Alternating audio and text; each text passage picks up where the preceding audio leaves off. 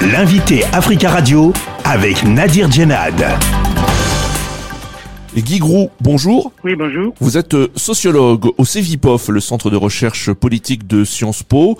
Vous êtes spécialisé dans les mouvements syndicaux et les luttes sociales. Les organisations syndicales dans un front uni ont appelé une journée de grève nationale et de manifestation ce jeudi 19 janvier pour protester contre le projet de réforme des retraites du gouvernement. Est-ce le coup d'envoi d'un nouveau mouvement social qui va s'inscrire dans la durée? C'est un début d'un mouvement social. Il y aura, je pense, euh, beaucoup de monde dans les rues. Je ne sais pas si ça atteindra euh, le nombre de manifestants avérés lors, lors de certains mouvements sociaux antérieurs. Je pense à 95, je pense à 2010. Il y aura du monde. Est-ce que ça va s'inscrire dans la durée? Eh bien, à ce jour, nul ne le sait. Vous avez évoqué euh, le mouvement social de 1995. À l'heure où nous parlons, il est trop tôt pour faire une comparaison avec Alors ce là, absolument. D'une part, parce que 95, c'est pas 2023. Il y a quasiment 30 ans. Donc le contexte est totalement différent. 1995, bon, je dirais, il y a eu des éléments à la fois concernant la fiscalité, concernant le rapport à l'Europe, etc., qui avaient évolué au regard de la campagne de Jacques Chirac, et qui ne sont pas du tout des circonstances aujourd'hui. Donc je crois que comparaison en l'occurrence n'est pas du tout raison. La Fédération CGT des mines et de l'énergie a présenté un plan de bataille, je cite, contre le projet du gouvernement, prévoyant notamment des coupures ciblées et des baisses de production. Est-ce que vous pensez qu'avec euh, ce type de, de mesures, le gouvernement, en plus de la mobilisation importante qui est prévue, pourrait reculer? En fait, le véritable arbitre entre le gouvernement et les syndicats, c'est l'opinion publique. Si effectivement certaines certaines dispositions prises aujourd'hui par certaines fédérations de la CGT.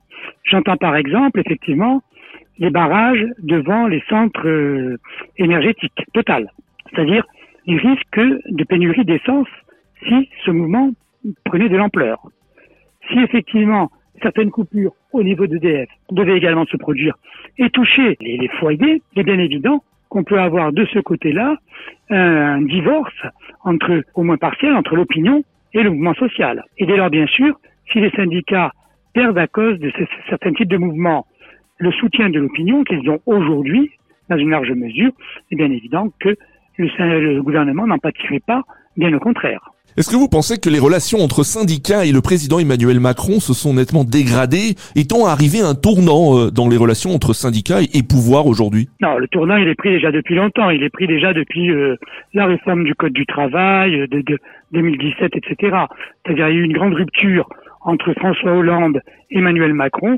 François Hollande, effectivement, était un président qui croyait en la démocratie sociale et qui avait beaucoup œuvré, justement, pour renforcer le dialogue social, quitte même à faire des lois qui, qui étaient contestées, rappelons-nous tout simplement la loi El Khomri, mais lui croyait justement au dialogue social et croyait effectivement à des relations plus ou moins étroites avec les syndicats, ce qui n'est pas du tout le cas de Emmanuel Macron. Les euh, organisations syndicales protestent contre le projet de réforme des retraites du gouvernement qui prévoit notamment le report de l'âge légal de départ de 62 oui. à 64 ans en 2030.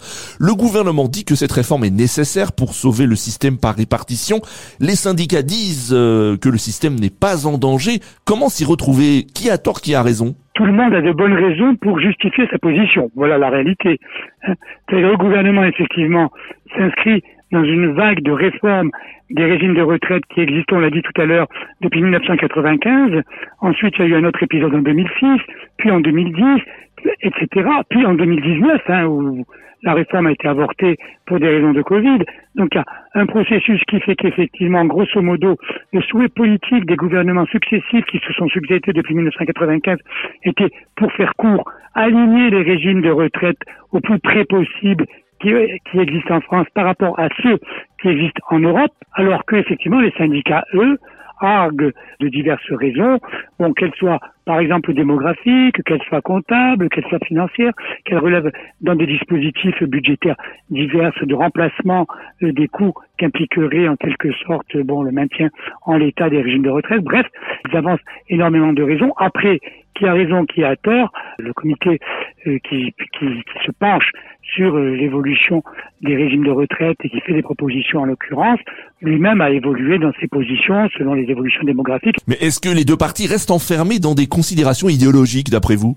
Si vous parlez de certains syndicats purement contestataires qui sont effectivement animés d'une, de, par des sentiments de vive opposition à l'égard du gouvernement Macron, oui, on peut dire que la politique ou l'idéologie n'est jamais forcément très loin. Mais je crois qu'il y a quand même une réalité, c'est que actuellement, bon, le fait de reculer l'âge de la retraite de 62 à 64 ans est perçu par, et cette fois on n'est plus dans le grand collectif, par beaucoup d'individus tout simplement euh, du monde du travail actuellement, comme quelque chose soit d'injuste ou soit bon, de difficilement acceptable. Est-ce que les syndicats craignent que ce mouvement social devienne impopulaire auprès des citoyens s'il perdure s'il perdure trop longtemps, oui, bien sûr. C'est évident que si effectivement les gens ont de plus en plus de mal à se déplacer par les transports ferroviaires, euh, c'est évident aussi s'il y a des pénuries d'essence, c'est évident aussi s'il y a des risques de coupure d'électricité, là, l'opinion ne suivra pas. Guy Grou, merci beaucoup d'avoir euh, répondu à nos questions. Je vous en prie. Au revoir, monsieur. Je rappelle que vous êtes euh, sociologue au CEVIPOF, le centre de recherche politique de Sciences Po, et vous êtes spécialisé dans les mouvements syndicaux et les luttes sociales.